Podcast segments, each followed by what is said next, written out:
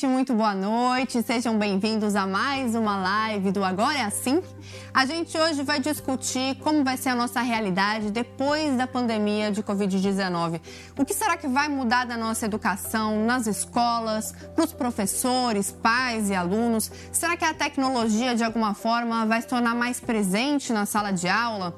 Será que as autoridades vão perceber a necessidade que a gente tem de investimento em infraestrutura? Será que a formação docente vai mudar de alguma forma? Os professores vão passar a aprender a lidar com a educação à distância? ou então a usar a tecnologia de uma forma mais consistente na sala de aula. Para discutir tudo isso, eu conto com três convidadas muito especiais, vou apresentar para vocês aqui. Primeiro, a gente está com a professora Mara Manzani, ela é professora da rede pública, também faz parte da rede de autores da nova escola. Boa noite, Mara, muito obrigada por aceitar nosso convite.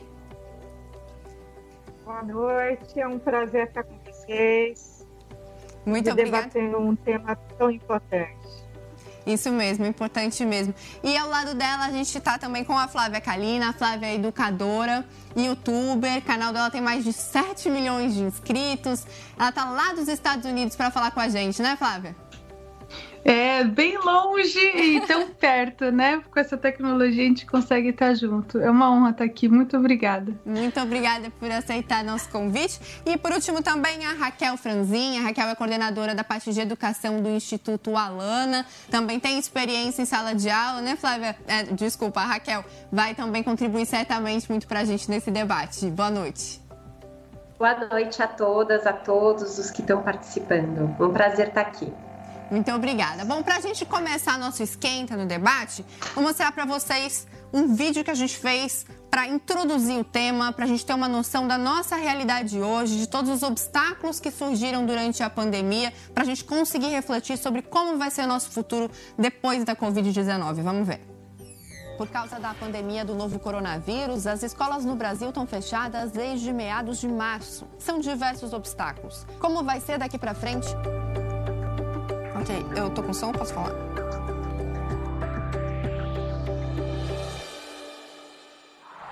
De ensino tentam buscar formas de manter o processo de aprendizagem durante a quarentena. Usam principalmente aplicativos e plataformas online. Mas nessas tentativas de ensino à distância, o abismo entre ricos e pobres ficou ainda mais evidente. Pensando na parte de tecnologia, muitas famílias não têm computador. Nas classes A e B, mais de 96% das casas têm sinal de internet. Já nas classes C e D, só 59% conseguem navegar na rede. A solução encontrada, em geral, é distribuir material impresso para esses alunos, mas aí faltam recursos, principalmente para chegar até aqueles que moram longe dos centros urbanos. Conversando com alunos, a gente percebe também mais uma dificuldade. A maioria aqui no Brasil tem só celular, sem notebook ou computador de mesa. E tem o um lado social. Na dificuldade financeira durante a quarentena, é comum que os jovens ingressem no mercado de trabalho informal para poder ajudar os pais a pagar as contas. Tem criança que, sem a merenda que era oferecida no recreio, não tem o que comer.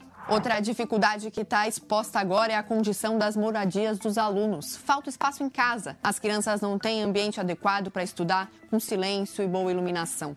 Além disso, a gente precisa pensar no lado dos professores. Eles estão sobrecarregados e não receberam formação para isso. Outro grupo que também sofre nessa etapa é o dos pais. Muitos não terminaram os estudos e se sentem frustrados de não poder auxiliar nas lições. Aqueles que até têm preparo estão aprendendo a encontrar um tempo para acompanhar os filhos nas tarefas. Mais do que nunca, a relação entre escola e família se mostra essencial para a aprendizagem. No processo de retomada, até o espaço vai ficar diferente. A gente vai precisar pensar em esquemas de rodízio de salas, de afastamento entre carteiras ou até de aulas ao ar livre. E as escolas vão precisar virar um espaço de acolhimento emocional. Depois de uma pandemia, tanto os professores quanto os alunos vão precisar ser ouvidos.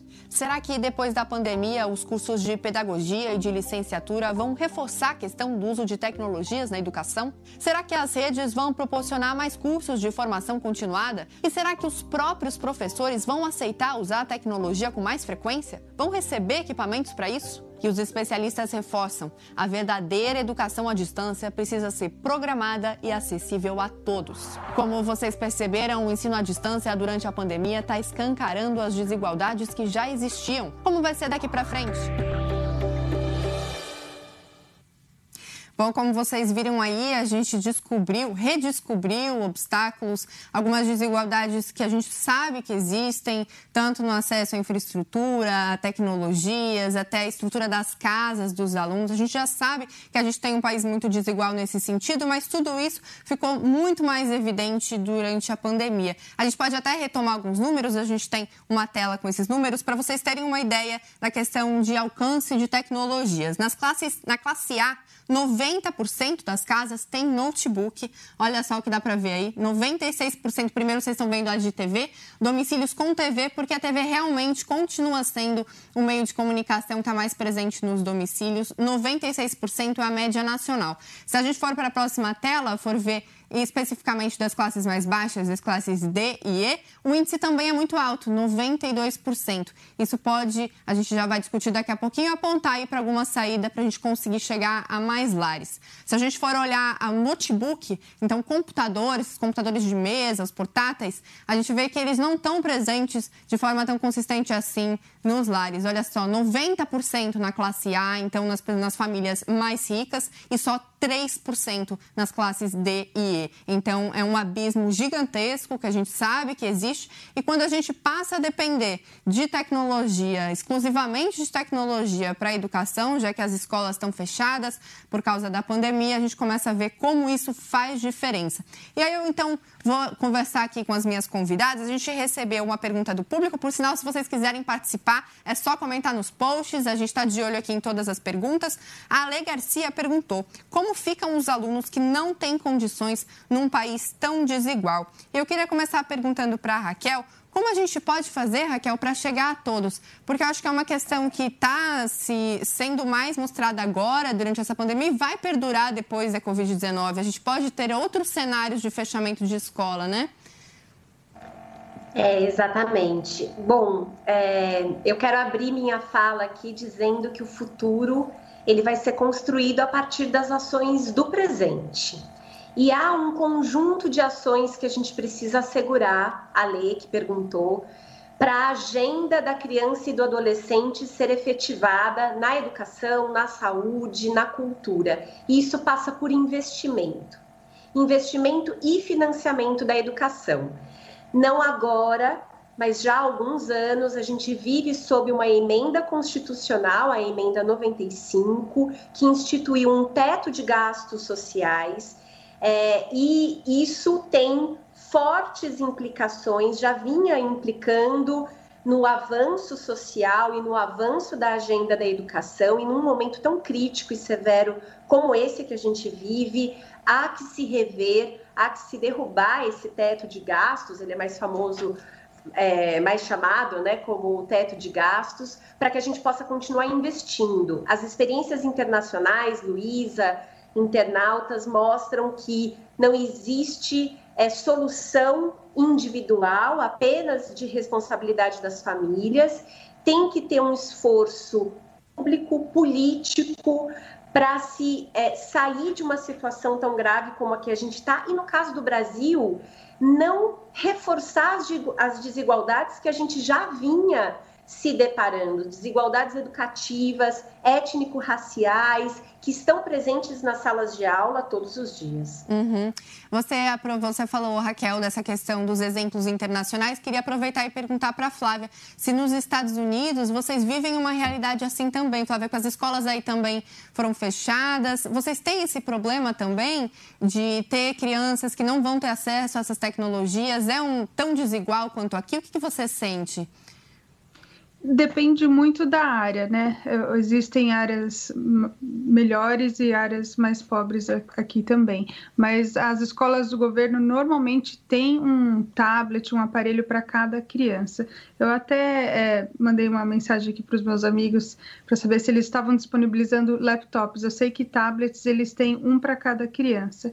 E no caso da minha filha, por exemplo, eu achei interessante, é que ela tem seis anos, né? Então ela está na pré-escola, um ano antes da primeira série, que educação infantil é um pouco diferente. Eu sinto, eu senti uma angústia de muitos pais também. Ah, eu, não tô não tendo aula é, online, né? Na educação infantil. Daí a gente falou, não, calma, educação infantil brinca, brinca bastante, que eventual, logo, logo eles já vão chegar nessa, nessa parte. Mas. É, Aqui existe mais recurso, de novo, dependendo da cidade, mais uhum. recurso nessa parte tecnológica, porque eles já têm na sala de aula, então eles só estavam dando para os alunos levarem para as casas, não é que eles tiveram que comprar do nada, né? Uma coisa que eles já tinham é, disponível para eles. É uma questão muito diferente, né, Mara, do que a gente vê aqui na sala de aula. Eu queria até te perguntar, como nas escolas em que você dá aula, como vocês estão fazendo para chegar? Se vocês também têm alunos que não têm esse tipo de equipamento tecnológico em casa, que estratégias vocês estão buscando nesse momento para chegar a todos? Acho que a gente teve um probleminha de áudio com a Mara. A gente já volta daqui a pouquinho. Mara, a gente não está não tá te escutando. Ah, voltamos agora. Agora sim. Desculpa. Vamos lá. É, desculpa.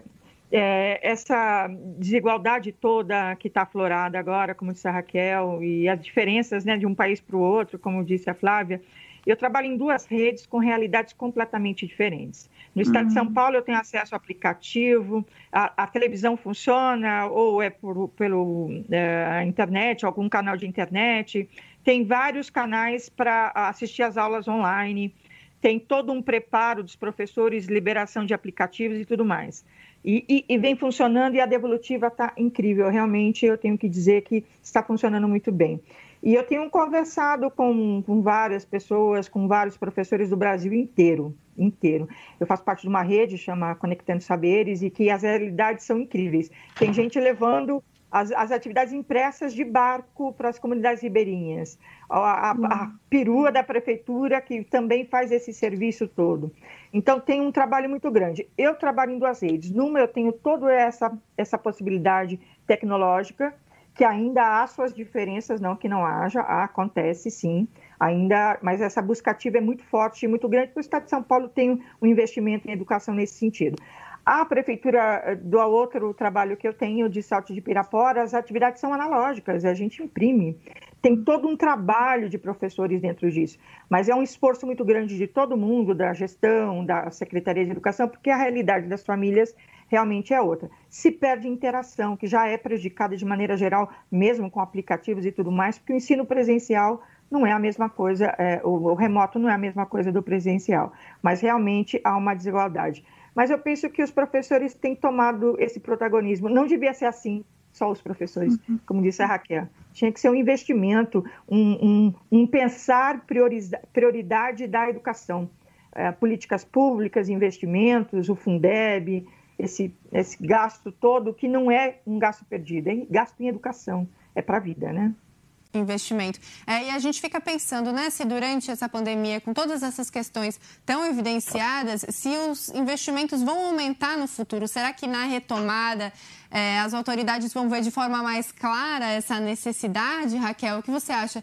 Se está mais claro agora como a gente precisa investir em formação de professor, precisa investir em estrutura tecnológica das escolas. A gente vê a Flávia falando como nos Estados Unidos já faz parte né, da escola, eles não precisaram partir do zero. A gente aqui parece que está agindo no susto, né? a gente não tem uhum. esse o básico e aí quando a gente chega na situação emergencial a gente precisa correr atrás daquilo que já deveria existir há muito tempo, né?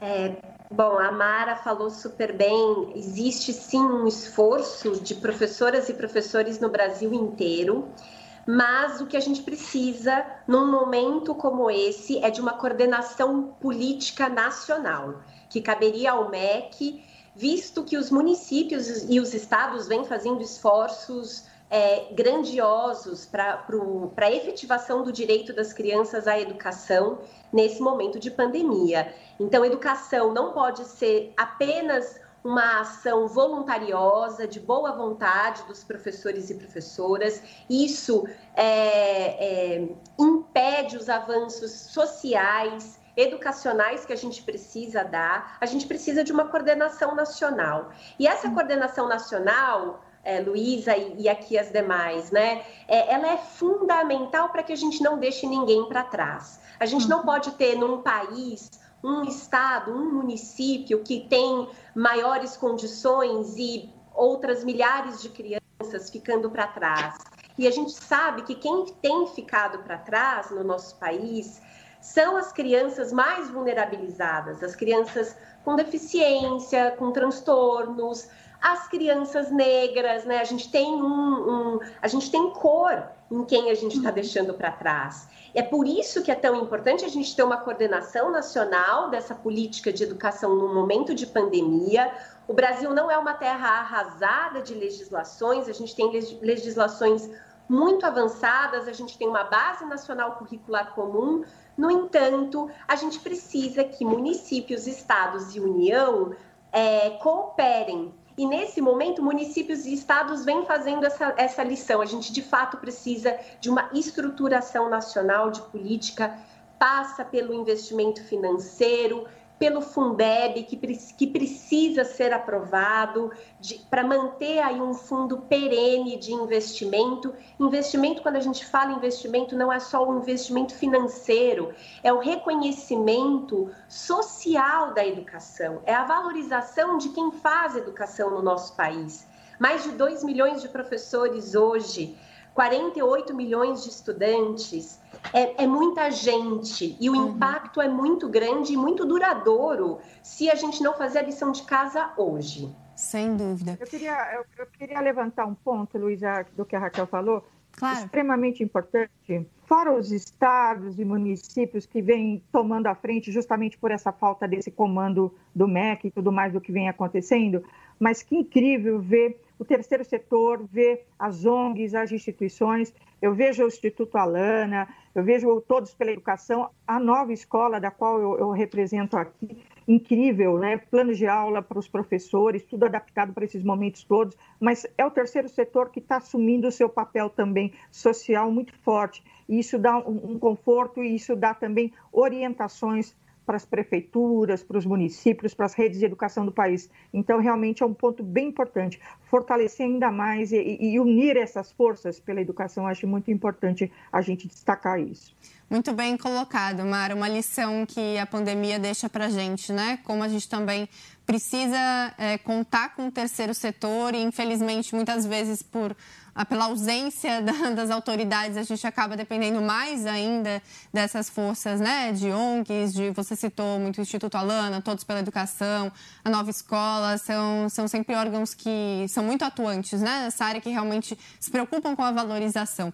Eu queria aproveitar agora e colocar uma questão nova, que é a questão dos pais. A gente recebeu muitas perguntas vindas das famílias. É, eu queria começar perguntando para a Flávia, como está a sua filha mais velha, Vitória, está em casa, né, Flávia? Tá você casa, acha que, de alguma forma, eu sei que você é muito presente na educação dela, você, vocês fazem né, muitas atividades em casa, você até com seus outros filhos também, mas você acha que, de alguma forma, na pandemia, isso te aproximou da Vitória? E, e nesse sentido pedagógico, você descobriu mais o que ela sabia fazer? Você acha que mudou, de alguma forma, seu relacionamento com ela? Muito, muito. Principalmente porque aqui as crianças ficam muito tempo fora na sala de aula, né? Eles saem às 8 da manhã, volta às 3, 4 da tarde. É um dia muito longo, é período integral. E ela chegava exausta, quase a gente não conversava, já era, né, comia um lanchinho, daí já era de jantar e depois dormir. É, teve seus momentos desafiadores, sim, até porque é diferente, né? A gente é, propor uma atividade mais lúdica, uma coisa mais leve do que, é, como eu falei, porque ela está na educação infantil, não tinha nada online, a professora não falava com ela, a professora mandava o, o bloco de papel e aí eu tinha que ler todas as instruções e, sabe, coisa por coisa, e eu não estava familiarizada com o sistema deles, né? Eles são bem uh, uh, tradicionais, digamos assim, né? Aquela coisa é, do papel mesmo, e então era ia muita repetição, dois mais dois, três mais três, e, e ela não estava acostumada com esse ritmo em casa, porque em casa é, é mais é, mão na massa, né? A gente faz a, a matemática na, de uma forma mais lúdica, mais concreta, e eu ter que sentar ali com ela, ela não estava respondendo aos meus estímulos, assim, de fazer aquele. E ela, eu não sei se assustava também ver aquele pacote de folha, assim, ela começava a bocejar, ela queria comer, sempre tinha alguma coisa muito mais interessante para fazer do que as folhas, né? E no começo eu percebi uma tensão entre a gente, sabe? Falo, mas filha, você não faz isso no dia a dia? Ela, faço, mas então, ah, não. Aí passa o irmão de três anos, eu tenho um bebezinho de nove meses, é, é tanta coisa e eu trabalho de casa, daí eu tinha que parar para fazer uma reunião. Então, essa parte mais. É, é, dia -dia no papel, mesmo. assim, uhum. do, do, dia a dia, isso foi mais desafiador. Mas eu aproveitei todas as outras partes da nossa vida como um momento de aprendizado também. Então, na hora de cozinhar, eu chamava ela, falava: Olha, vem aqui, então lê para mim o que está no pacote aí do arroz que, que gente, qual, qual, é o passo a passo? Porque estava tudo em inglês, então ela tinha que ler. Ah, então quantas, ah, quantos copos de arroz para quantos é, copos de água? Ah, esse daqui é metade. É, então, sabe, eu usava o que a gente estava fazendo no dia a dia para é, apresentar as noções, né, as teorias para ela. É, e isso eu achei muito bom. E eu acho que se, se a gente fizesse uma avaliação agora, seria, seria incrível, mas eu não tenho papel para mostrar. E eu falo, eu mando mensagem para a professora, eu falava, olha, professora, eu prometo, a gente está trabalhando, ela está lendo, ela ama livros, a gente lê todos os dias. Isso já fazia parte da nossa cultura, né, da nossa família, é, então foi uma coisa nova, mas então ela lê os livros, mas eu falei para a professora, a gente está fazendo um monte de coisa que eu não consigo provar para você, mas se houver algum método de avaliação dela, não, fica tranquila. Isso eu achei muito legal, é, que os professores todos, inclusive eu perguntei para os meus amigos assim, é, não está tendo uma pressão de entregar tudo, né? É, o, as lições que eles mandam é mais um guia, né, do que fazer, mas eles falaram muito sobre isso, sobre solidificar mesmo as relações é, entre as famílias e, e, né, nós pais com os nossos filhos uhum. e e essa parte eu achei é, que foi melhor quando eu não precisava entregar folha, porque o resto eu conseguia é, né, conversar e interagir e trazer essa, essa parte educativa para as atividades diárias. Uhum. É muito interessante mesmo. Eu gostei muito desse seu exemplo, Flávia, de usar uma atividade da rotina mesmo, como cozinhar, para conseguir, de alguma forma, exercitar a leitura eu acho que é uma aflição muito grande dos pais, principalmente daqueles que não tiveram oportunidade de estudar, que não têm uma formação escolar, de conseguir ajudar, ainda mais quando os filhos estão em fase de alfabetização. Queria até colocar aqui uma pergunta de uma, uma das pessoas que está acompanhando a gente do público, a Cris Falcão. Ela diz assim: A minha filha, mesmo com as aulas online, diz que não consegue entender toda a matéria. O que eu devo fazer?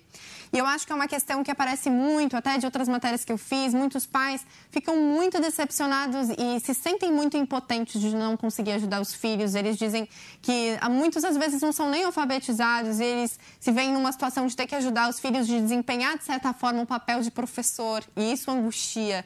É, eu queria perguntar para a Raquel. É, como a gente pode lidar e orientar esses pais que estão se sentindo tão impotentes nessa hora e de explicar para eles que eles não precisam ser os professores, que eles têm outras formas de ajudar as crianças nessa hora? Sim, bom, é, essa dúvida da. Como é que ela chama, Luísa? Ela chama Cris Falcão. Da Cris Falcão, é a dúvida de todos nós, pais, mães, familiares, né?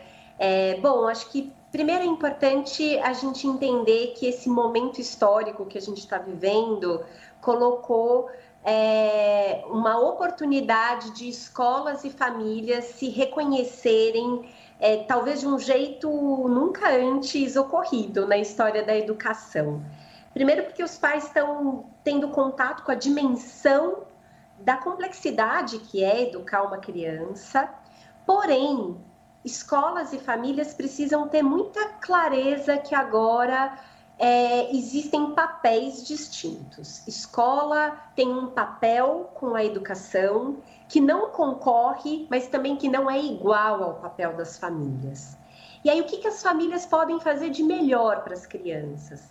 As famílias podem aproveitar os saberes que elas já possuem é, a partir das suas condições para que o, a chama de aprender para aquela curiosidade que toda criança tem, para que isso não se perca no momento da pandemia.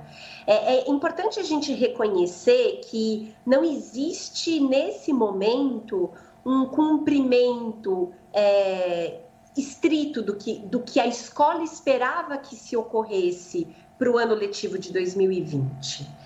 É, o, que, o que estamos tendo agora é uma aprendizagem remota, é um ensino remoto que tem como principal papel, é, a depender das faixas etárias, que são muito distintas, mas de um modo geral, na educação básica, da educação infantil até o ensino médio, a gente precisa preservar o vínculo. Pre preservar o vínculo da criança e da família com a escola.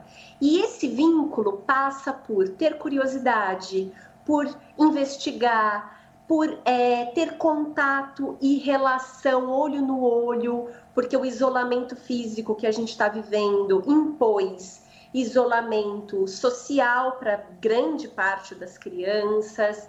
Então, é, famílias, como é que vocês podem ficar mais calmas? Cri, né? A Cris Falcão que trouxe a pergunta. Isso. Que dica você Reconhecendo dá? Reconhecendo esses saberes que estão dentro da casa de cada um. Tem famílias que não sabem ler, mas sabem contar histórias, histórias antigas, histórias da própria família, a cozinha, as receitas familiares, o lavar, é, o cuidar da casa, o cotidiano é muito educativo. E isso pode ser potencializado pela, pelas famílias e isso pode ser orientado pelas escolas e pelas redes. À medida que a criança cresce, claro, a gente pode trazer outros elementos, deixar a criança é, ainda mais é, investiga investigativa, pesquisando é, o, que tá, o que também está acontecendo. É, eu escutei outro dia, eu acho lindo falar isso, a gente precisa pedagogizar a pandemia. A pandemia tem muitas oportunidades da gente explorar o que as crianças estão querendo saber. O que, que as crianças estão querendo saber nesse momento? Então, nesse, a gente passou muito tempo, queria até ouvir a Mara falando sobre isso. A gente passou tanto tempo reconhecendo crianças e adolescentes como protagonistas da educação.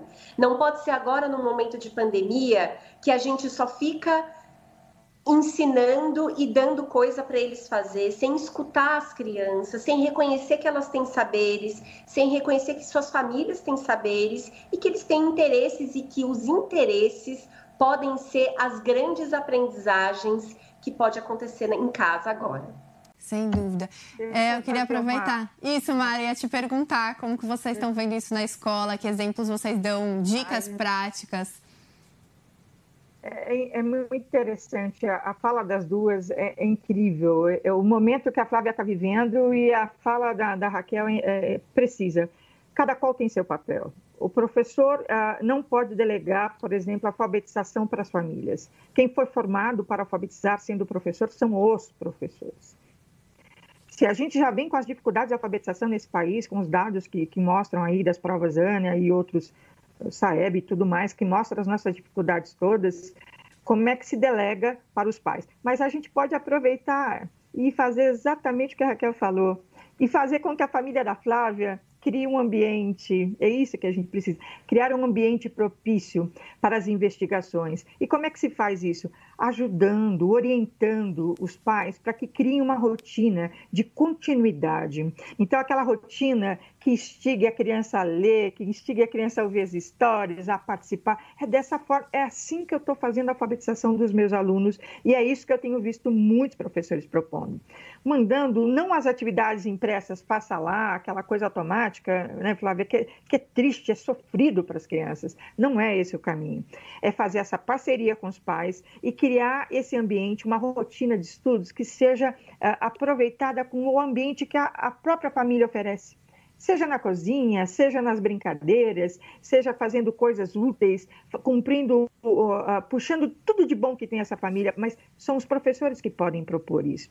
E nesses momentos, nessa imersão de ouvir as histórias que a família conta, ou de um podcast que a professora indicou, ou de um livro, um audiolivro que foi também orientado, não importa como. Se a gente não, eh, a gente tem que usar a nossa realidade, o que a gente tem, para auxiliar essas famílias, para que elas criem esses momentos todos, porque nós estamos preparando as crianças para a volta, ajudando a elas continuar essa investigação do sistema alfabético, de aprender a ler e escrever, mas não alfabetizando, porque os pais agora eles não vão alfabetizar, eles vão criar situações é, favoráveis a essa aprendizagem com auxílio das escolas, com orientação da gestão pedagógica e dos professores. E, e, e experiências riquíssimas estão acontecendo por esse Brasil. A Prefeitura de Jacareí está dando um, um, assim, uma orientação fantástica. Sorocaba, aqui onde eu estou, fantástica também, com uma devolutiva incrível, de participações, como a filha da Flávia tem, daquele prazer de estar. De estar tá cantando, de estar tá junto dos pais, de estar tá pensando no papel da família. Isso é, isso é muito bom. Eu estou muito, muito assim envolvida com isso. E esse é o caminho, viu, Luísa? Você é acha, Mara, que isso vai perdurar depois da pandemia? Você acha que no futuro as famílias vão conseguir dar continuidade a esse processo de aproximação, de acompanhar os filhos nas lições, de tentar criar essas oportunidades de aprendizagem no cotidiano mesmo, na hora, como a Flávia falou, na hora de cozinhar, na hora de contar uma história dos avós? A gente não precisa necessariamente, no caso de uma família, por exemplo, que não tem um livro, a gente pode, por exemplo, contar uma história da família, né? A pessoa, os pais não precisam nem necessariamente ser alfabetizados para isso, eles podem contar algo de interesse da criança. Você acha que isso é uma lição que vai ficar para o futuro, essa aproximação dos pais e das crianças, dos responsáveis, né? Às vezes são os avós, quem vive com as crianças. Eu, eu tenho dito, Luísa, que de repente nasceram os pais que têm filhos estudantes. É diferente, né? De repente, os pais estão se dando conta realmente de como é que está o desenvolvimento daquela criança. É incrível. Professora, mas ele escreve... Nossa, mas ele sabe fazer histórias. Nossa, o seu filho sabe fazer histórias há muito tempo. Incrível essa, essa, essa vontade dos pais de participarem. E é um caminho, felizmente, sem volta. Caminho sem volta para as famílias, caminho sem volta para os professores, para as escolas. A gente não vai mais conseguir voltar a fazer aquela educação que já vinha toda atrasada. A gente tem que aproveitar realmente esses recursos todos e aproveitar esses, esses grandes momentos de aprendizado. É um grande legado. É um momento difícil, é um momento sofrido. Não está sendo fácil. Não está sendo fácil para ninguém, especialmente na educação. Mas também é um grande legado, porque a gente vai voltar com mais energia, com mais vontade de participar. E as crianças também já não vão querer mais. É uma cobrança positiva. É um, vai ser um amor exigente nas famílias, né? Eu quero continuar. E está sendo bom, apesar de, dessa dificuldade toda das famílias se ajustarem, das escolas também, de compreenderem, fazer essa parceria, é um caminho que não tem volta. Todo mundo quer estar bem com a sua família. E acho que, de, de repente, é, esse isolamento todo forçou positivamente um grande encontro com seus problemas, sim, mas as relações humanas é, estão aí para a gente dialogar e conversar e se aproximar cada vez mais. Então, eu penso que é um caminho sem volta. A gente só tem a caminhar aí para frente, não, não tem outro caminho. Lógico, com todos os cuidados para a volta, uh, o acolhimento, pensar uhum. nesse luto. Uh, para as crianças, vai muito além do luto da morte, ainda é essa coisa de ficar fechada dessas uhum. limitações, isso pega muito. Mas eu penso que se a gente tiver agora, nós não tivemos tempo para nos prepararmos, foi tudo abrupto, foi tudo naquela loucura. Mas a gente tem tempo agora para se preparar para a volta, de, de, pensar nessa acolhida, de pensar na saúde dos professores, de pensar de como acolher essas famílias na volta às escolas, né? Eu acredito que é um caminho positivo. Eu, eu penso que esse que vai dar certo, que vai dar tudo certo. Mas se a gente tiver muito é, muito junto, né? uhum. né? muito Mara, unido e, e querendo. Isso. É, eu achei interessante Desculpa. essa questão que você falou do acolhimento emocional, porque eu acho que isso pode ser uma nova questão aí de aprendizagem, de aprendizado para a gente também, que é de enxergar a escola não só como um local de transmissão de conhecimento, né? Um local em que a gente uhum. faz trocas e um local, como até em outro momento eu conversei com a Raquel, ela me disse uma frase muito importante que era a gente não vai ter uma volta das férias. A gente vai ter uma volta de um período em que as pessoas sofreram, as crianças e os professores podem ter perdido alguém, eles, estão com medo de perder. E eu queria primeiro perguntar para a Flávia como ela sente isso da Vitória. Acho que até do Henrique também, que é seu filho do meio, né, Flávia? Se você sim, sente sim. que eles emocionalmente também estão abalados de alguma forma, porque depois eu vou conversar com a Mara e com a Raquel para a gente saber como a escola pode se tornar e, e ocupar esse espaço de acolhimento emocional no retorno, na retomada depois da pandemia. Como que estão as suas crianças, Flávia? É interessante porque o meu menino, o Henrique, tem três anos. E no começo eu achei que ele, né, ah, não vai entender. Mas eu sou muito clara né, nas mensagens. Eu tento conversar na, na altura deles, né, para não assustar. Até a gente mora num lugar super remoto, então não queria. A, a gente estava seguro, é, mas falei, né? Existe um vírus, então a gente não vai sair para visitar. O mercado, o papai que vai. Quando ele volta, a gente tem que deixar a cozinha livre porque ele tem que desinfetar tudo. Então tinha os limites, né? As regras. É, só que aí o resto do dia a gente vivia normalmente. Eu achava que, assim, ah, não tá, sei lá, eu trabalho com criança há mais de 16 anos e ainda a gente subestima as crianças, né? E eu falei, ah, ele não tá nem aí, né? Tá no mundinho dele brincando. E aí, algum assunto que surgia, ele, ah, por causa do vírus, porque é em inglês, né? Ele fala, ah, por causa do vírus, por causa do vírus. Eu, sabe, um assunto aleatório, que a gente falava, ah, agora a gente não pode dele, é por causa do vírus, né? Ou então, ele, ah, eu tô com saudade da vovó mas o vírus, né? Então, assim, três anos ele já sabe que a gente não podia né, ir para o Brasil ver a vovó. Então, tá lá.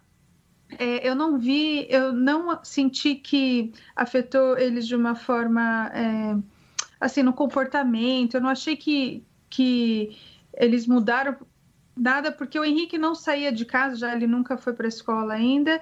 É, e a Vitória, eu acho que ela eu, eu deixei ela segura, mas sempre tá ali no fundinho da cabeça. Então, é, não é que tá 100%, ah, tá tudo tranquilo, tem uma pequena preocupação.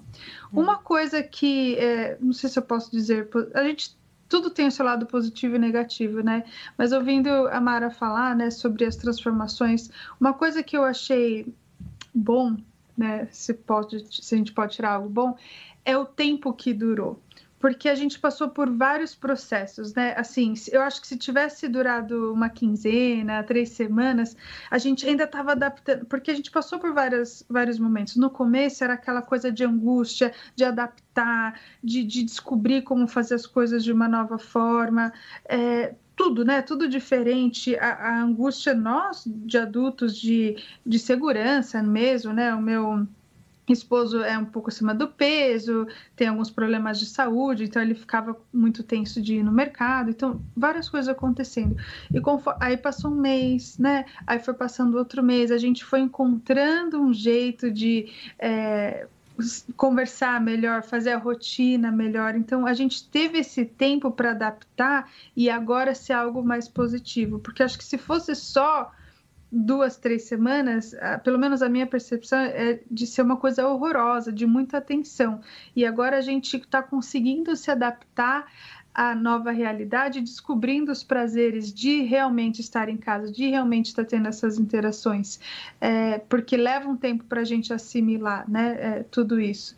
Uhum. Então, eu sinto que as crianças estão seguras, estão também, mas o vírus, a, a, palavra vírus está sempre lá no, no fundinho uhum. e da, da cabeça.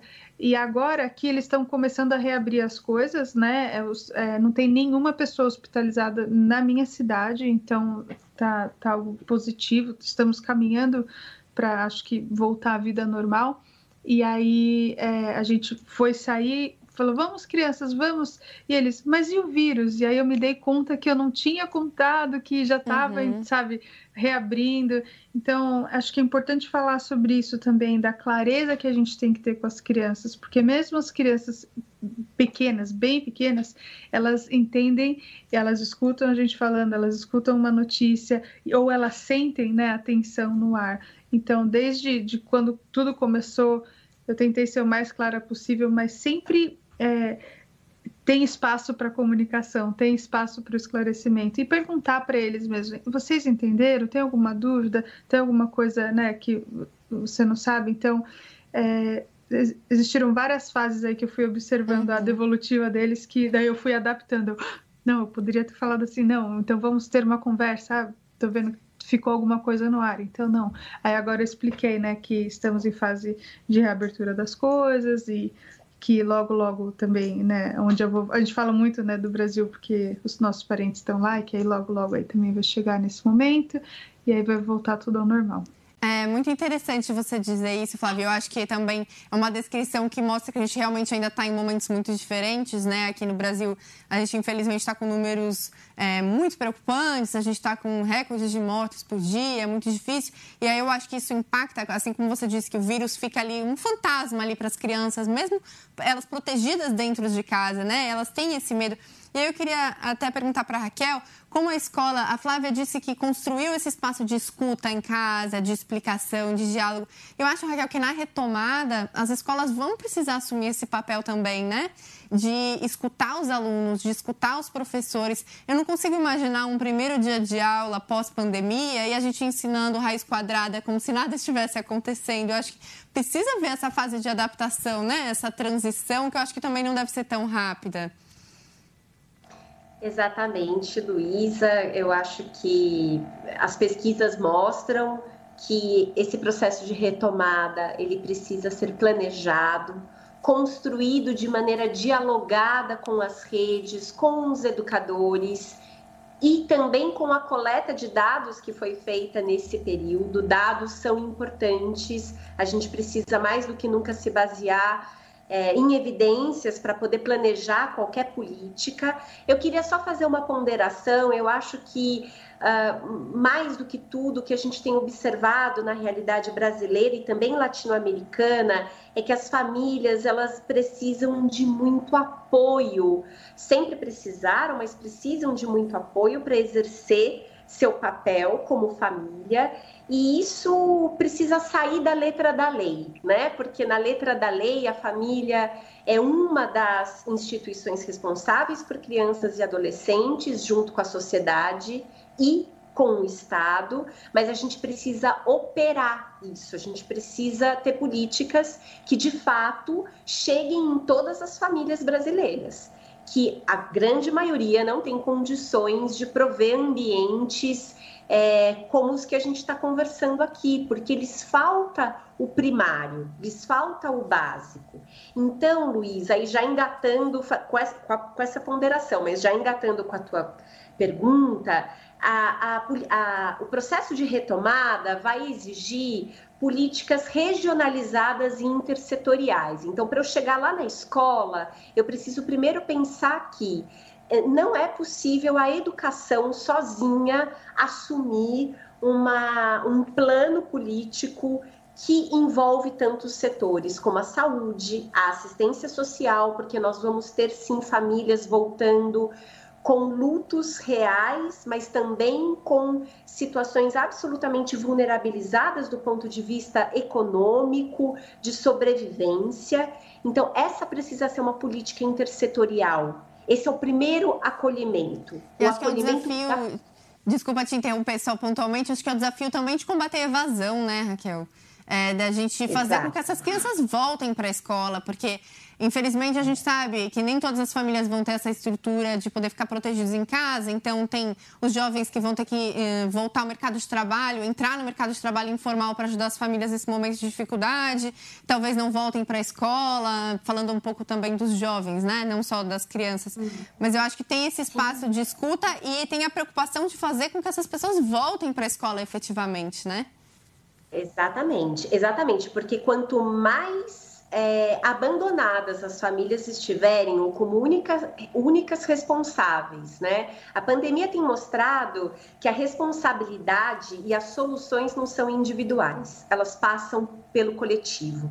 No caso das políticas públicas, passa pelas autoridades, pelo Estado, em articulação com a sociedade civil e com as famílias, mas passa por uma coordenação do Estado. E a questão do abandono e da evasão é gravíssima, porque não basta só, as pesquisas mostram, a escola precisa fazer sentido para o jovem, para o adolescente. Mas não é só isso que garante que o jovem, o jovem e o adolescente permaneça ou volte para a escola. É necessário ter expectativa de vida é necessário ter sonho, ter projeção. E como é que a gente pode ter isso num país com milhares de pessoas desempregadas? Como é que a gente pode ter isso com questões tão primárias é, é, não, não atendidas? Então, uhum. a gente precisa sim de uma política regionalizada, inter, intersetorial, porque só a escola não vai conseguir garantir esse acolhimento. Agora, certo. as redes e as escolas têm um papel fundamental é, com esse retorno, que precisa ser um retorno, além de todas as medidas sanitárias que a gente pode aqui depois falar, mas há medidas pedagógicas, educativas, que passam desde uma avaliação, sondagens, diagnósticos minuciosos com como é que essas crianças e adolescentes vão chegar na escola e como é que a gente pode construir currículos que partam dessas necessidades para as expectativas de aprendizagem. A gente não pode colocar, como diz o ditado, uh, o boi na frente das, da carroça, né? Uhum. A gente precisa ter é, primeiro um conhecimento de como, que como essas crianças vão chegar, para daí a gente organizar esse currículo. E esse currículo, para ele acolher todo mundo, ele não pode ser um currículo que priorize apenas a questão cognitiva. Na nossa lei, né, e é sempre importante a gente falar aqui dos aspectos legais, a gente já tem um tipo de educação no Brasil.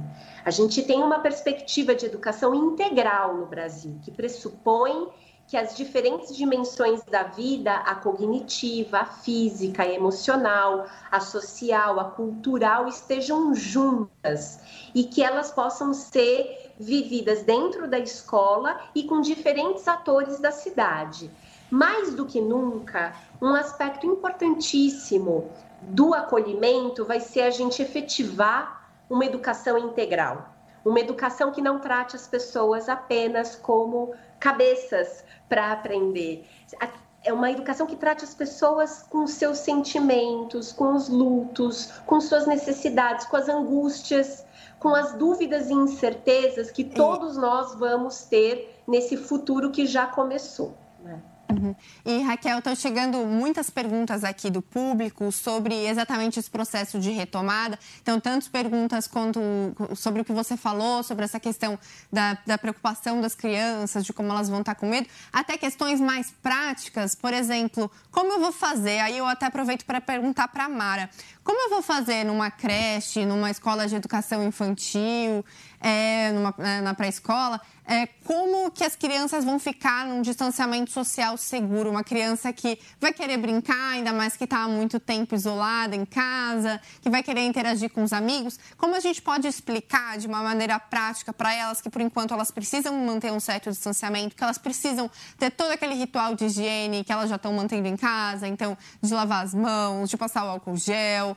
Como que a gente pode fazer isso com as crianças menores, Mara? Você que lida com esse público de educação infantil, que dica você daria para os pais? Porque eles realmente estão muito ansiosos. Eu posso até ver aqui algumas perguntas. Até um fã-clube da, da Flávia que mandou uma pergunta aqui, o Love Family Kalina. Eles mandaram como explicar para as crianças que elas devem manter esse distanciamento social. O que, que você acha, Mara? É uma questão que te preocupa? Como que você vê essa retomada nesse sentido? Mara, a gente está sem o seu som de novo. Não sei se desconectou aí Sim, o microfone. Não, Agora voltou. Eu, voltou. Desculpa. Imagina. É, eu penso que essa é a pergunta mais difícil para ser respondida nesse momento, porque Vamos pensar nas crianças pequenas que são uh, tatos, são sentimentos, são envolvimento. Eu penso que quem tem que preparar os espaços e ambientes são os adultos, porque é muito difícil limitar o que é natural das próprias crianças. Eu fico imaginando eu entrando na escola e os meus alunos correndo para me abraçar, me beijar e me fazer um carinho, sabendo eu e eu sabendo desse momento. Não, não há uma, uma não há uma receita, não há uma resposta é, direta, mas eu penso que a gente pode é, fazer, é, estudar essas evidências do que já está acontecendo em outros países, de como é que está sendo essa retomada, porque a gente está vivendo um momento que, que já, já aconteceu para outros, né? Uhum. De, de saber desse envolvimento todo, mas eu penso que isso tudo passa do preparo de formação dos professores. Eu que tô, venho de uma família estruturada, tenho acesso imagina, tablet, telefone, computador, rede de internet, tenho tudo isso a meu, a meu favor, tenho uma boa relação familiar. Eu entrei na escola na semana passada para buscar uns materiais dessa escola que as pessoas não, que as crianças não têm acesso às tecnologias e achei que eu estava ótima com a cabeça ótima. Entrei na escola e petrifiquei, engasguei, não conseguia falar. E aí eu vi é, quanto eu estava abalada.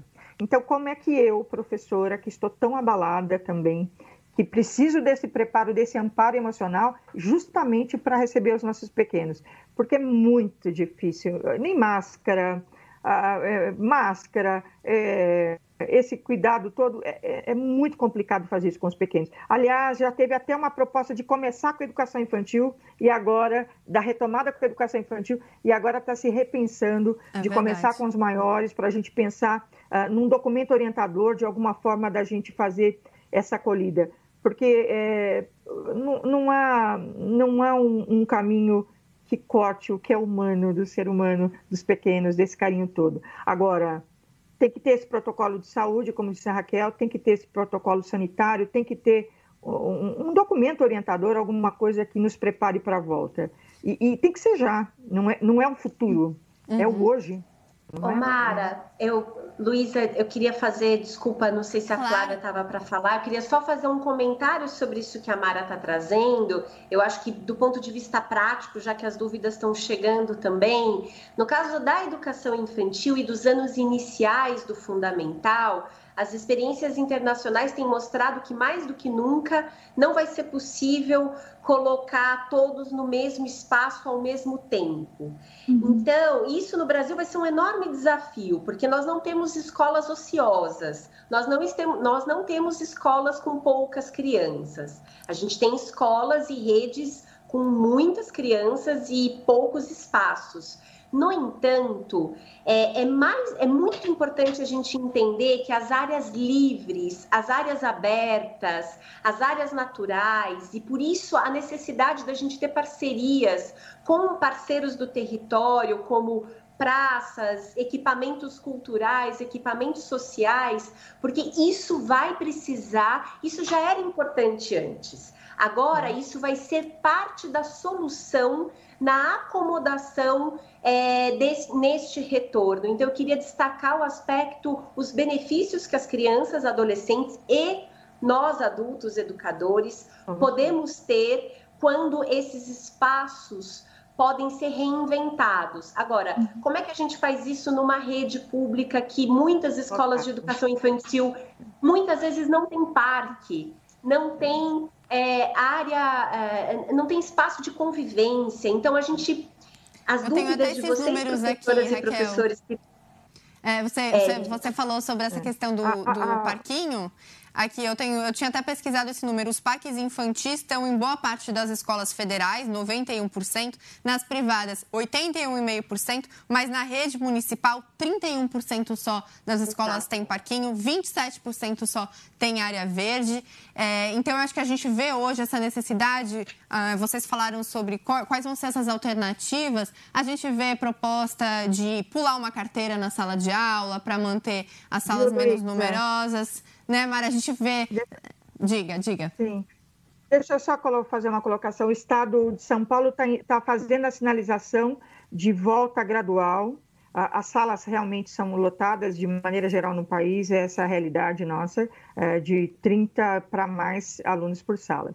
Mas é, voltar gradualmente, não voltar com a aula presencial para todo mundo, vem o aluno uma vez na semana, tem aquela acolhida com o professor, tem as interações com o professor, recebe o conteúdo, tem as orientações, volta para casa e depois no outro dia vem outro grupo e assim vai. Esse vai ser o, o começo do nosso normal, é, uhum. do normal que a gente vai criar juntos, né? É, a gente então, precisa vai, vai diminuir o número de alunos. Flávia, ah, aí nos Estados Unidos, eu imagino que não seja uma política nacional, mas assim, na sua cidade, eles já deram algum sinal de como vai ser essa retomada? Se vai ser assim com esse escalonamento, se as turmas vão ser uhum. reduzidas? Como que vai ser na turma da Vitória? Você já sabe?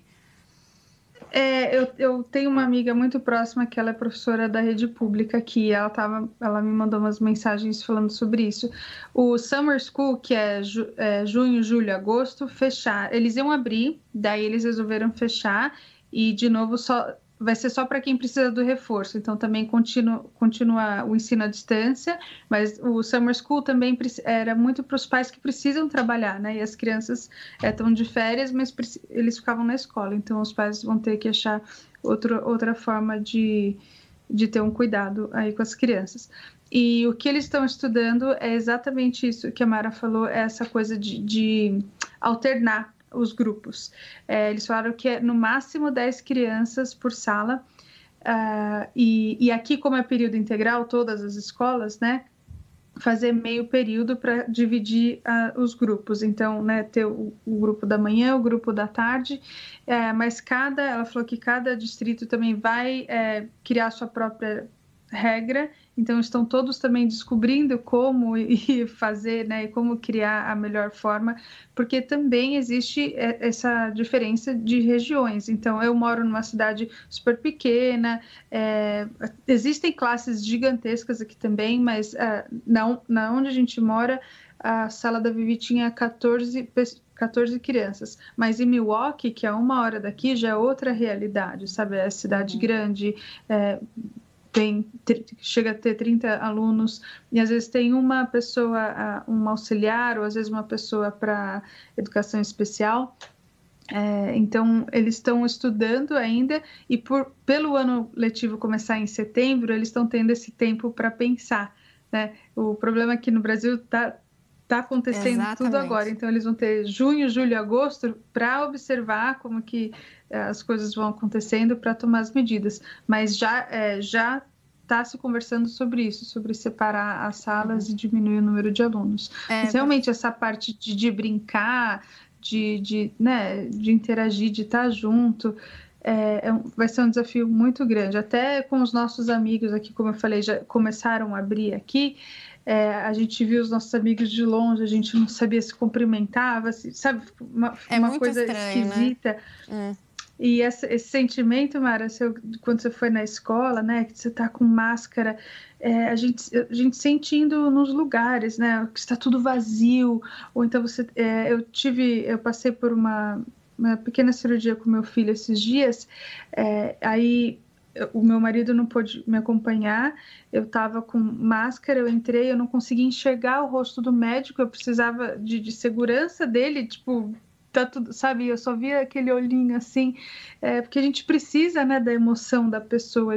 E a hora que você fala com os professores, tudo, quando a gente vai na escola da Vitória para pegar o pacote, é, a gente está no carro, a professora tá com máscara, com luva, dela faz assim na porta do carro, sabe? Uma sensação tão. É, eu acho que isso vai ficar marcado para todos nós e principalmente para as crianças, né? Aquela coisa de eu, eu era muito amorosa com você, próxima, né? Vem, agora de, sabe uma coisa. É muito é, difícil. Então, né? eu acho que esse vai ser um desafio na, na volta e as aulas também. É, e eu como acho, reensinar, né? Exato, exato. E eu acho que o desafio também que a gente vai ver principalmente no ensino médio ou então nas transições de período, das crianças que estão indo, saindo da educação infantil, indo para o fundamental. Como você bem lembrou, a pandemia pegou a gente aqui no começo do ano letivo, né? As escolas suspenderam uhum. as aulas presenciais em março, quando estava tudo começando. Exato.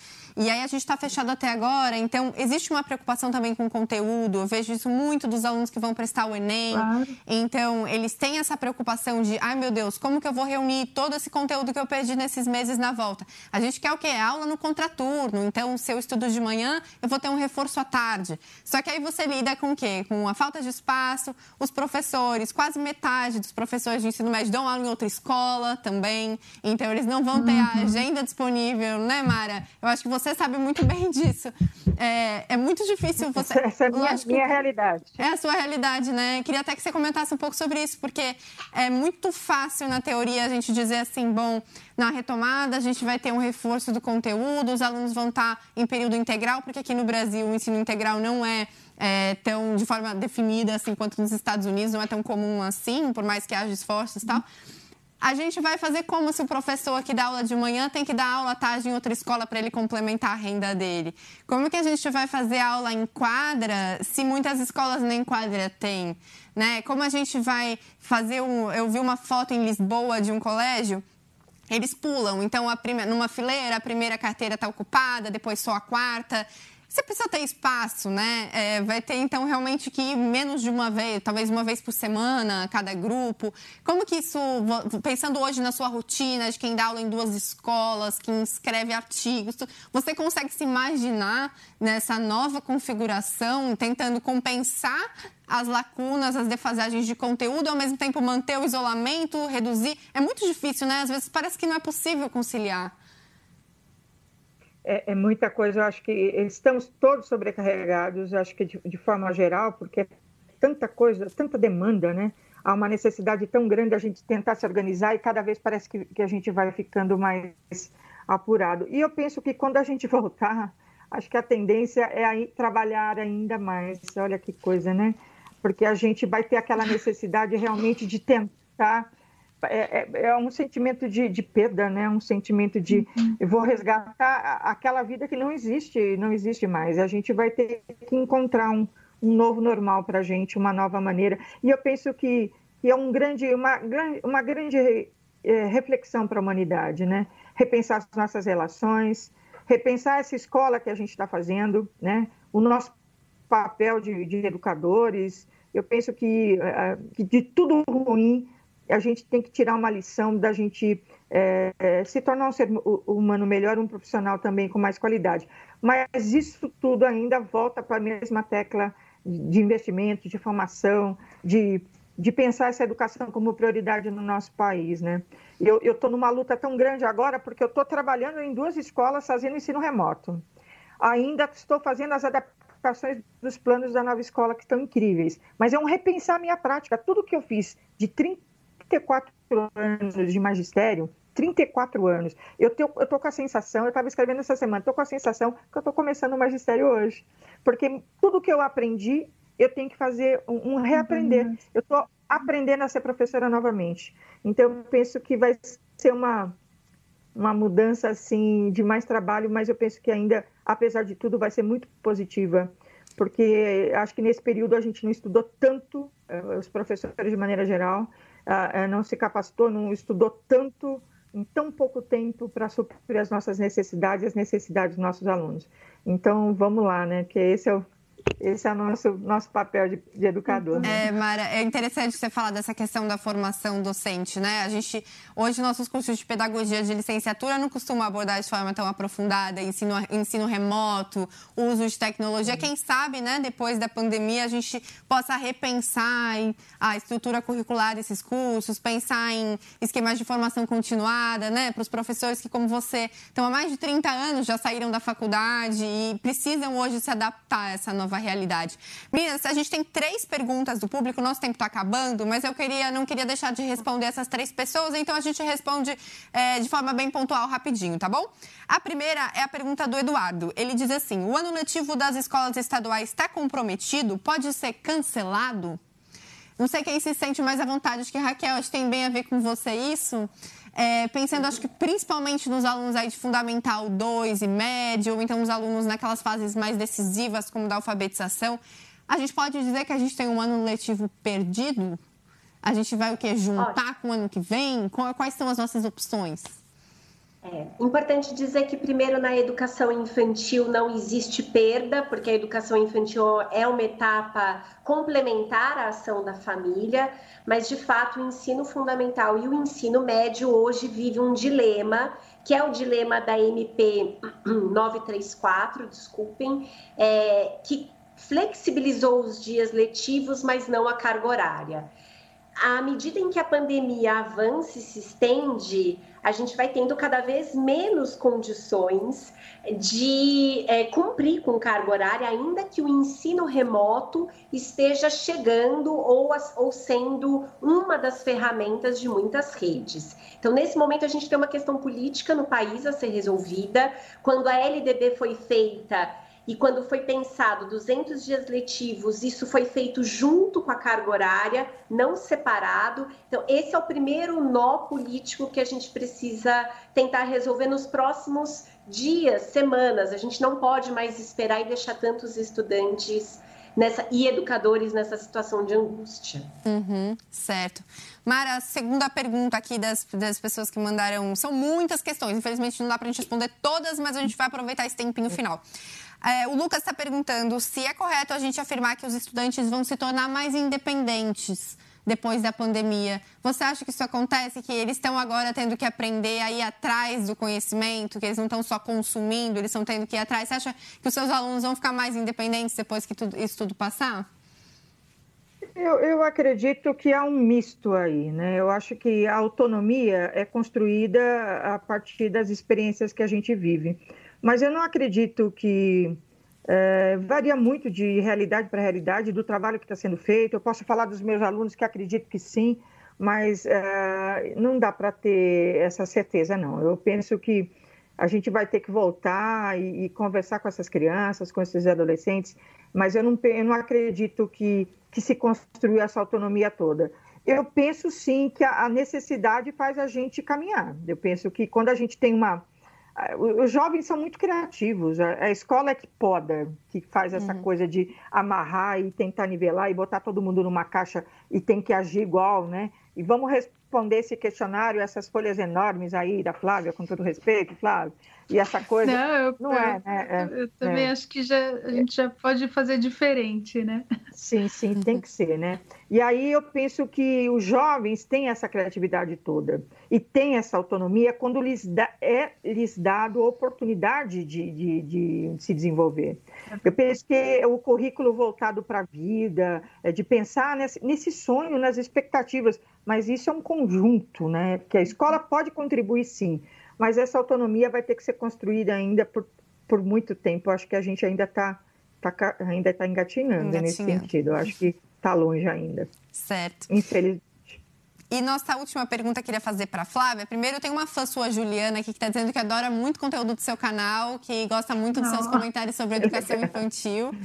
E a Alexandra faz uma pergunta. Ela fala assim: as crianças precisam de afeto. Eu acho que tem muito a ver com o que você disse também que você sentiu dos seus filhos. Como lidar com uhum. isso? Com essa, essa carência deles, essa maior sensibilidade nesse momento? Que dica você daria para os pais e mães nessa hora? Nessa falta é, do toque a... por causa do isolamento? Acho que agora, mais do que nunca, é o momento de ouvir né? A gente fala muito, do, fala muito sobre respeito às crianças, sobre tratar eles como pessoas. É tão, parece tão simples, mas é tão difícil ao mesmo tempo. Mas a gente precisa ouvir, porque eles falam às vezes não com as palavras, mas com o comportamento, né? Como eles é, às vezes não dormem ou dormem demais, ou comem ou comem de menos, ou brigam com o irmãozinho, ou é, né, fica bravo com a gente. Então a gente tem que observar o, o comportamento deles e simplesmente ouvir ouvir. É, a, Mara falou, e com certeza para Raquel é a mesma coisa, o nosso trabalho aumentou é, nessa pandemia, de todo mundo. É, triplicou, eu não sei, eu dispensei a, a moça que me ajuda aqui, é, a babá não podia ter babá para poder fazer ao vivo, agora o Ricardo que está com os três lá em cima. Então, assim, o trabalho aumentou para todo mundo. E isso ficou uma carga muito forte para a gente. E é fácil a gente falar, ah, agora não posso, aqui, agora não, agora não. E devido ao meu trabalho né, com rede social, eu recebi muitos pedidos de, de muitas lives e eu mesmo me senti na obrigação assim, nossa, agora eu preciso passar todo o meu conhecimento, passar, explicar para as pessoas como fazer, o que fazer, só que eu não estava conseguindo nem pegar meu celular nem responder uma mensagem porque eu tava com os três 24 horas comigo. até fazer um, e... comentário, desculpa, é que a Sâmia mandou um comentário exatamente sobre isso no seu caso. Ela falou assim: como acompanhar a minha filha de 5 anos nas aulas online quando eu tenho um bebê de dois meses? Acho que é isso que você está falando, é né? Isso. Essa é correria. isso. E tudo aumentou. E muitos pais estão trabalhando de casa, é, então aumentou mais. Almoço, gente, tem que fazer. É coisa prática, simples do dia a dia. Como que você faz o almoço? Você tem que parar no meio do dia para fazer uma comida ou a janta. É, e as crianças estão tão ali, estão observando tudo, né? E ó, tem uma, uma coisa muito forte: você pedir para as crianças faz, brincar de faz de conta, para você conseguir se enxergar. Ontem aconteceu isso, assim, eu, eu, acho que eu sou consciente, eu acho que eu estou prestando atenção, mas é, foi um momento muito incrível de escuta. A Vitória era a mamãe e o Henrique era o papai, e eles brincando de faz de conta, e, e eu, uau, eu falo assim mesmo, sabe? Eu fiquei surpresa de ouvir ela falar. Eu estava me ouvindo ali, ela repetiu todas as minhas falas, o Henrique repetiu todas as falas do Ricardo. Eu, então, nesses momentos a gente consegue ouvir a criança, consegue ouvir a perspectiva dela, como que ela está vendo, né? Como que ela está vendo esse mundo. Então, eu acho que para a gente se conectar é hora de ouvir. A gente tentar é, dizer menos o que fazer, como tem que fazer, sabe? Escuta, o que, que você acha? Vem aqui, eu sei, tá difícil, eu, eu tô sentindo a mesma coisa. É, a gente não levar os comportamentos pelo lado pessoal, sabe? Porque tá uhum. todo mundo à flor da pele, não é, o comportamento não é direcionado a gente. Eles estão, é a forma com que eles se expressam. Então, meu filho de três anos é na raiva, no grito, no choro, se joga no chão. Então a gente tem que tentar entender um pouco. É muito difícil, eu sei que é muito é. difícil, mas se a gente colocar na cabecinha, eu preciso ouvir, eu preciso observar, dar um passo para trás e esperar, a gente consegue se conectar mais com os nossos filhos.